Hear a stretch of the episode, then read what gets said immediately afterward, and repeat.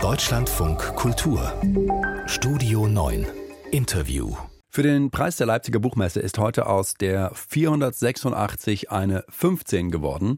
15 Bücher sind übrig, die die Jury ausgewählt hat für die Shortlist. Das heißt, diese 15 haben eine Chance, den Preis zu kriegen. Jeweils fünf sind nominiert in den Kategorien Belletristik, Sachbuch, Essay und Übersetzung. Und Insa Wilke, die kennt sie alle. Sie ist nämlich die Juryvorsitzende. Schönen guten Abend. Hallo, guten Abend. Frau Wilke, wir konzentrieren uns mal auf die Belletristik und die Sachbücher. Und wenn wir auf die Belletristik schauen, da ist dieses Jahr wieder eine Graphic Novel dabei, und zwar Genossin Kuckuck.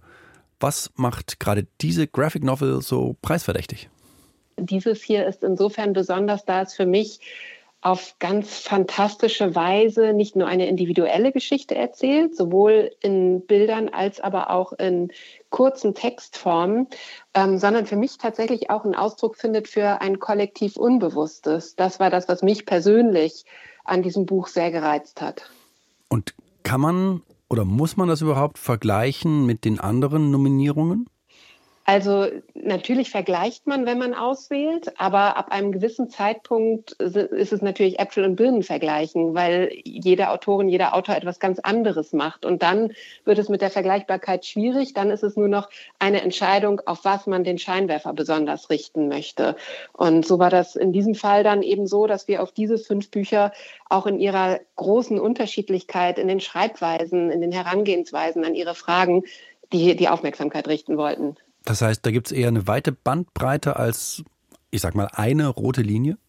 Ja, würde ich sagen. Also für uns ist ja immer tatsächlich, auch wenn das für die AutorInnen und die Verlage natürlich gemein ist, für uns ist die Shortlist tatsächlich immer am wichtigsten, weil wir da zeigen können, welche Unterschiedlichkeit es gibt, was für tolle Bücher es gibt, was für eine Bandbreite es gibt, wie wichtige Themen verarbeitet werden in allen drei Kategorien, was sprachlich passiert.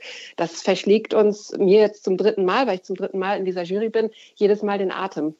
Mir ist aufgefallen beim Blick auf die Liste, ein richtiger Blockbuster ist nicht dabei. Na, Wolf Haas würde ich sagen, ist schon ein Blockbuster. Okay. Der hat quasi großer schon. Publikumsautor, mhm. genau, großer Publikumsautor. Ähm, das würde ich schon sagen. Und die anderen haben teilweise zumindest Aufmerksamkeit bekommen. Aber es ist ja auch das Schöne, dass man in gewisser Weise in so einer Jury neutral auf die Texte guckt, ähm, so gut das geht. Wir wissen, mit der Objektivität ist es so eine Sache. Alle gucken von ihren Standpunkten aus. Aber dass man dann nochmal auch Bücher hervorheben kann, ohne dass das jetzt unsere Absicht war, irgendwie Geheimtipps zu geben, so gewiss nicht. Aber mit einer gewissen Neutralität ranzugehen und zu sagen, das sind die fünf Bücher, die finden wir ganz besonders in diesem Jahr. Jetzt ist es natürlich unfair den anderen gegenüber, aber wir haben jetzt ein bisschen ausführlicher kurz über Genossin Kuckuck gesprochen. Welches von den anderen auf, diesen, auf dieser Fünferliste kommt Ihnen jetzt in den Gedanken, was man lesen sollte? Naja, alle fünf natürlich und auch die anderen, anderen zehn Bücher, ist ja klar.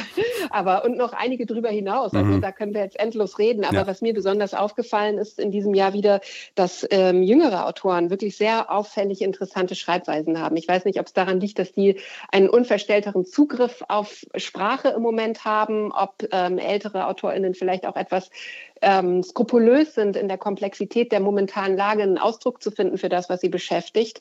Das ist etwas, was mir jetzt unabhängig von den fünf Nominierten grundsätzlich bei der Auswahl aufgefallen ist, dass viele, viele jüngere AutorInnen sehr, sehr interessante Ansätze haben. Bei den Sachbüchern gibt es eine Premiere, nämlich ein Hörbuch tatsächlich. Was macht genau. dieses Hörbuch so besonders? Jahrhundertstimme heißt es, das kann ich mal vorwegnehmen, 1945 bis 2000. Deutsche Geschichte in über 400 Originalaufnahmen. Ja, da haben die fünf Personen, die das Buch herausgegeben haben, sich eine unglaubliche Arbeit gemacht, nämlich aus dem Deutschen Rundfunkarchiv und wahrscheinlich noch anderen Archiven Töne herausgesucht, die die Geschichte beschreiben. Und sie haben tatsächlich ein Buch in Stimmen kom komponiert. Das würde ich schon so sagen. Es ist wirklich ein Sachbuch, weil es einen roten Faden gibt, der die Geschichte erzählt. Aber das Besondere daran und was uns so fasziniert hat, ist, dass die Dimension der Stimme hier dazu kommt und tatsächlich sachlich etwas dazu beiträgt, Geschichtsbewusstsein herzustellen. Da gibt es zum Beispiel einen Pazifisten, Friedrich ähm, Fritz von Unruh, der in der Paulskirche auftritt und dem das erste Mal realisiert, vor wem er da nach dem Krieg, ich glaube 46 war das, auftritt, nämlich Leuten, die ähm, durchaus verwickelt waren in die NS-Herrschaft. Und ähm, das macht etwas zu sehen, wie dem die Stimme kippt, wie der der Moment, das zu realisieren und dann aber sich wieder festigt und diese Rede gegen den Krieg hält und da ziemlich offene Worte findet, die bestimmt vielen nicht behagt haben. Und das ist etwas, was ähm, gerade in Zeiten von KI, von der Möglichkeit, Quellen zu fälschen, etwas Besonderes ist, hier nochmal zusammenzutragen. So, das sind die Töne, die war, sind tatsächlich so gewesen. Gibt es beim Sachbuch in der Kategorie etwas Übergeordnetes, wo Sie sagen, das trifft auf alle fünf Titel zu? Ja, ich glaube, dass alle fünf Titel dazu beitragen, in der polarisierten Situation der Öffentlichkeit im Moment, auch rhetorisch polarisiert, etwas Ruhe reinzubringen durch Blickwinkel, die uns einen etwas anderen Blick auf die jeweiligen Themen, die da verhandelt werden, ermöglichen. Und das halte ich für sehr nötig und das gilt, glaube ich, für alle fünf Bücher in ihrer ganz unterschiedlichen Methodik. Sie haben mir gerade, als ich bei der Belletristik gefragt habe, ganz charmant kein Buch nochmal besonders hervorgehoben. Als Juryvorsitzende bedarf es da bestimmt einer bestimmten Neutralität. Aber haben Sie für sich, Sie müssen ja das Buch nicht nennen oder die Bücher, haben Sie für sich schon so Favoriten im Kopf ausgemacht, wer es dann am Ende werden wird?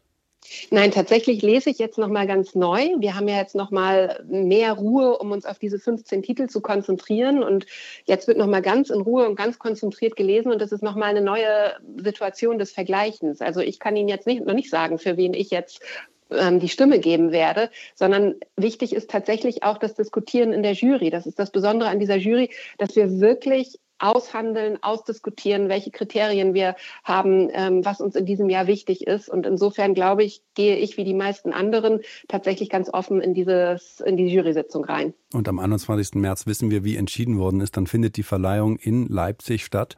Insa Wilke hat sie uns vorgestellt. Sie ist die Juryvorsitzende für den Preis. Frau Wilke, vielen Dank. Ich danke Ihnen.